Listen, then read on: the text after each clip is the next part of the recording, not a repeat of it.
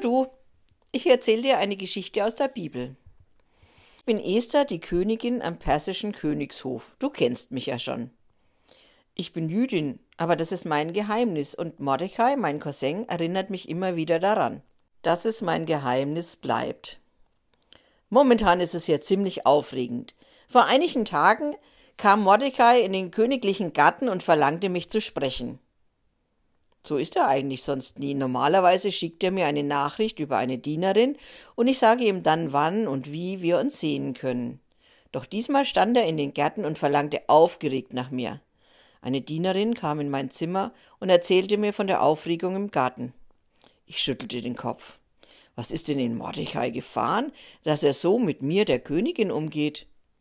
Weil es so gar nicht zu seinem sonstigen Verhalten passte, stand ich seufzend auf und ging, gemessenen Schrittes in den Garten. Da saß mein Cousin auf der Bank. Er hatte einen roten Kopf. Ist er wohl hierher gerannt? Ich begrüßte ihn und fragte ihn, was sein Verhalten zu bedeuten hat. Mordechai stand auf, verneigte sich vor mir und sah sich unsicher um.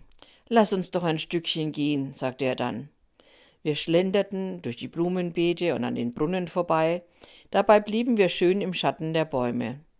Nachdem Mordechai etwas zur Ruhe gefunden hatte, begann er zu erzählen. Esther, der König Ahasveros ist in sehr, sehr großer Gefahr. Du weißt ja, dass ich am Königstor meinen Dienst versehe. Und da habe ich mitbekommen, wie zwei weitere hochangesehene Diener der Palastwache miteinander laut stritten. Es ging um den König. Sie, sie. Mordecai holte noch einmal tief Luft und dann spuckte er den Satz aus. Sie wollen den König ermorden. Umbringen wollen sie ihn. Ich glaubte nicht, was ich da hörte.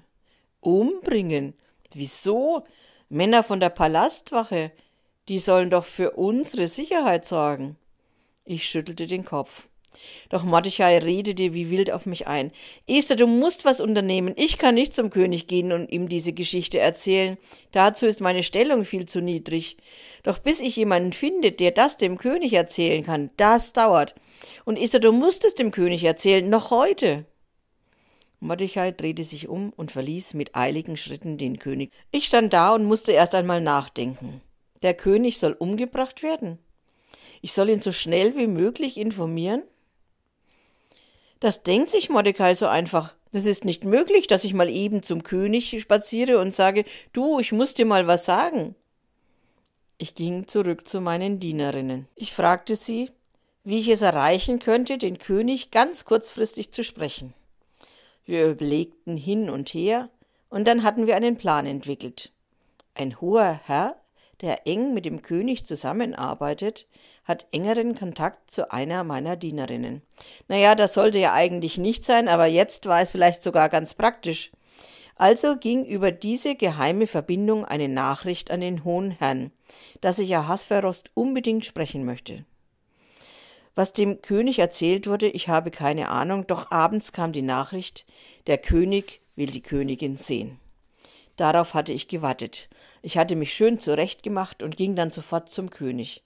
Ich bedankte mich bei ihm, dass er mich sehen wollte, und sprach auch weitere nette Worte.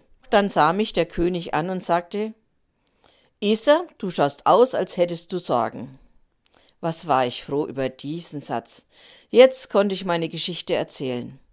Ich erzählte von Mordechai und von dem er am Königstor gehört hatte. Aspharos sah mich ernst an.